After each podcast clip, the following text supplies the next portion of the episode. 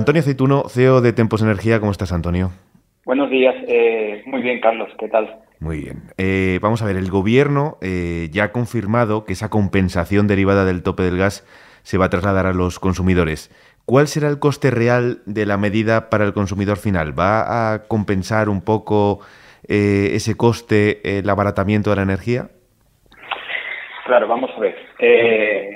Lo que ha hecho el gobierno, eh, partimos de un estado inicial en que una tecnología, que son los ciclos combinados, eh, que funcionan con gas y que generan aproximadamente el 15% de la demanda de nuestro país, eh, fija el precio para el 100% de la demanda.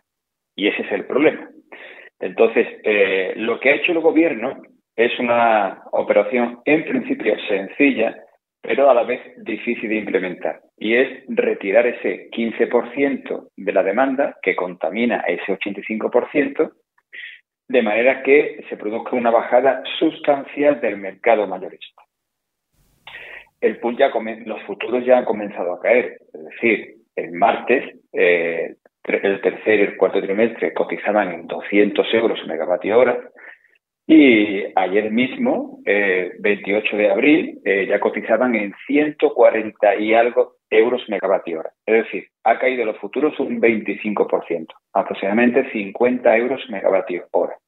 Y esa es la noticia. La medida del gobierno, los mercados la interpretan como una mejora de la competitividad del precio de la electricidad de nuestro país en un 25%, 50 euros megavatio hora. El problema a resolver es que efectivamente los ciclos combinados, insisto que son los que fijan el precio de la energía, eh, se les va a tener que compensar ese, esa diferencia entre el tope del gas del gobierno, entre 40 y 50 euros megavatio hora para los siguientes 12 meses, y el precio real del gas, que ahora mismo eh, eh, cotiza en torno a los 80 euros megavatio. Es decir, habrá que compensarle entre 40 y 50 euros megavatio hora. Pero esa compensación va a ir, eh, va a ir soportada no por las comercializadoras eléctricas, sino por, la, el, por el resto de las tecnologías, por el resto de la generación. Eólica, fotovoltaica, termosolar, nuclear, eh, etcétera, etcétera, etcétera. Lo cual, eh, más o menos, ese, eh, esa compensación va a ir trasladada al mercado mayorista y nosotros desde Tempos Energía eh, estimamos que sea en torno entre 10 y 15 euros megavatio hora. En definitiva, las cuentas salen. Los futuros adelantan que el mercado mayorista va a bajar 50 euros megavatio hora. Lo que se le va a pagar el 85% de la generación le va a pagar al 15% de la generación entre 10 y 15 euros megavatio hora, con lo cual invertimos entre 10 y 15 euros megavatio para conseguir una rebaja de 50 euros megavatio hora. Por lo cual, el, el, estado inicial entre no hacer nada y lo que ha hecho el gobierno, en principio las cuentas salen. Eh, la medida resucita, o podría resucitar, ¿no? un, viejo, un viejo fantasma del pasado, el déficit de tarifa, ¿no? Bueno, no, no. Bruselas eh, ha puesto varios condicionantes, Carlos. Además, ha sido muy taxativa en ese sentido. Eh, y uno de los condicionantes es que la medida debía ser sufragada internamente por el, por el mercado, o sea, por el mercado energético de nuestro país, sin incurrir en déficit de tarifa. Entonces, insisto, lo que se ha hecho es que el resto de tecnologías de generación son las que soportan o vienen a, sufragar esa diferencia entre el gas, en el precio del gas real y ese tope del gas. Evidentemente, esas tecnologías de generación que tienen que sufragar esa diferencia de precio del gas hacia la central del ciclo combinado, al final lo van a repercutir en el mercado mayorista.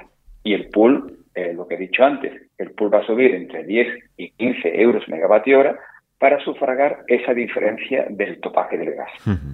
Con lo cual no se incurre en, déficit de tarifa. Durante las últimas horas ha habido, alguna duda ¿no? en torno a cómo se va a hacer. Desde un primer momento se habló de, dos subastas, ¿no? una exclusiva para el mercado ibérico con ese tope al gas y luego otra diferenciada para la venta de energía a terceros países, como por ejemplo Francia. Eh, ¿Crees que se va a mantener ese sistema? Porque durante las últimas horas sí que se ha hablado que a lo mejor Bruselas eh, había eh, puesto alguna objeción o que podría haber cambiado el sistema. Sí, sí, claro, claro. en principio es cierto que si va, la idea de Bruselas es que el concepto de isla energética se llevase a cabo eh, de manera 100% segura y fiable. Es decir, que lo que se hiciese aquí, España y Portugal, en ningún momento debía contaminar al mercado energético de Europa. Entonces, en principio, se apostó por una doble subasta, una subasta en frontera, que sería igual, de manera que la energía que se exportase a Francia eh, no fuese, no, no estuviese contaminada con el topaje del gas ibérico y otra subasta doméstica que es la que eh, efectivamente iba a, a, ser más competitiva. Esa idea no fue atractiva por Bruselas. Es cierto que cumplía eh, la idea de que, bueno, los precios que se exportasen eh, no fuesen muy bajos y, y, causase una distorsión en el mercado eléctrico europeo, pero lo que Bruselas ha visto, no, no, no lo ha visto bien, eh, es porque la competitividad de las empresas en, eh, de eh, Pirineos hacia abajo, ¿vale? Iba a ser muy, mucho mejor que la, la, competitividad de las empresas francesas. Entonces, iba a haber una divergencia importante entre un, entre un lado y otro de la frontera. Entonces, se ha decidido que esa doble subasta por este motivo, no era la medida más idónea. Al final, eh, el acuerdo entre Bruselas y España y Portugal ha sido que solamente sea una subasta y que las, eh, las tecnologías de Francia, ojo a esto, las tecnologías de Francia, como se van a ver favorecidas de una exportación de energía por parte de España más competitiva, insisto, ha bajado 50 euros megavatio y por España salen, eh, hay una potencia de interconexión de 2.400 megavatios, pues las tecnologías de generación francesas también van a sufragar, eso es importante, también van a sufragar esa diferencia de gas entre el gas real y el gas topado de las centrales combinados de las centrales de ciclo combinado españolas. Para que le quede claro a los lectores, eh, ¿Hasta qué cifra podría bajar el megavatio hora a partir de mayo? Y eh, si esa medida del tope acabará un poco con la volatilidad eh, en la que se ha instalado ese precio del, del, mercado. Sí, sí. Nosotros desde Tempos Energía establecemos dos valores. Un valor techo para el pool eh, más o menos en 150 euros en megavatio hora, lo cual, bueno, es cierto que venimos del 2020 de, valores de precio de electricidad en 33,86. Es el, valor más, más barato de toda la historia del pool. Pero bueno, es cierto también que marzo, eh, el 8 de marzo, el pool eh, creció hasta los 587 euros megavatio hora. Con lo cual esta medida va a topar, entendemos que el pool quede con un techo de 150 euros y en principio habrá que ver también cómo se mueve el gas eh, el mercado de gas español que no está tensionado eh, con, respecto a su a su homónimo TTF, a su homónimo Centro Europeo, habrá que ver el gas cómo se comporta, pero en principio valoramos un techo para el pool de 150 y un suelo en torno a la cuota de 100 euros megavatio hora, con lo cual la volatilidad va a estar acotada entre esos dos valores.